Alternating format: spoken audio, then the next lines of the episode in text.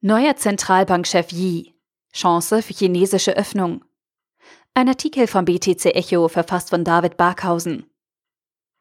Die People's Bank of China, die Zentralbank des Reichs der Mitte, bekommt einen neuen Chef.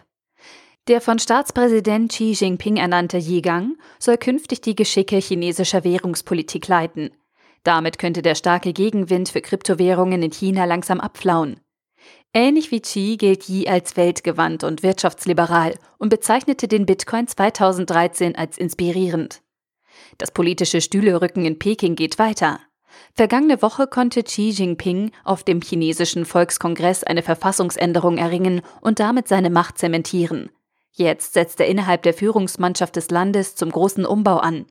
Vor allem die Köpfe der Wirtschafts- und Finanzpolitik werden komplett ausgetauscht.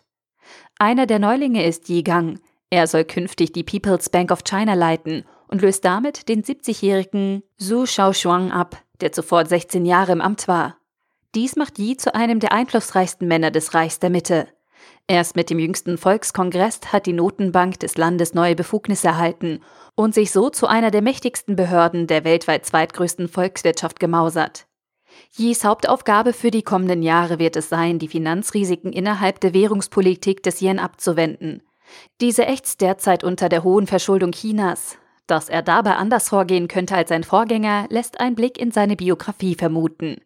Denn ähnlich wie Xi selbst, der mit seiner Agenda des chinesischen Traums die chinesische Marktöffnung nach vorne treibt, gilt Yi als wirtschaftsliberal und weltgewandt. So hat er in den USA studiert und dort seinen wissenschaftlichen Doktortitel erlangt. Entsprechende erste Ankündigungen machte der Heimatrückkehrer bereits im Rahmen des Volkskongresses vergangene Woche. Künftig sollen etwa ausländische Investoren leichteren Zugang zum chinesischen Finanz- und Bankensektor erhalten.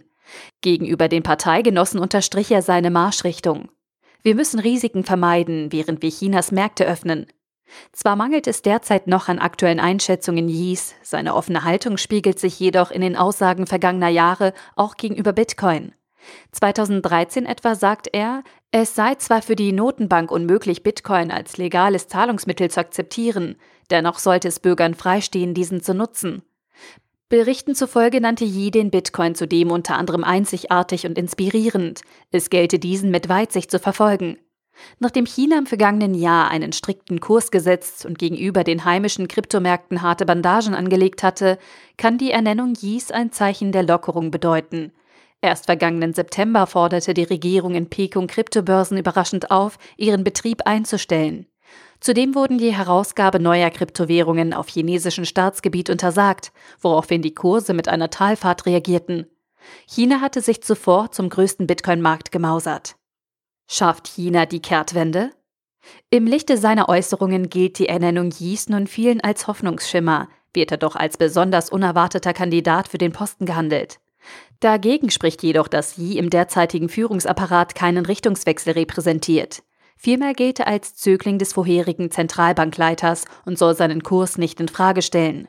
Zudem untersteht die Zentralbank seit vergangenem Jahr dem Finanzstabilitätsrat unter Liu He. Dieser ist bereits seit 2014 für die Portfolios Wirtschaft und Finanzen zuständig und gilt als einer der engsten Vertrauten Xis. Somit ist es wahrscheinlich, dass auch der Regulierungskurs des vergangenen Jahres Lius Federführung entstammt. Wie viel Rangierraum er Yi für sein Ressort künftig lassen wird, wird man sehen. Eine finanzpolitische Kehrtwende ist jedoch unwahrscheinlich. Der Artikel wurde gesprochen von Priya, Vorleserin bei Narando.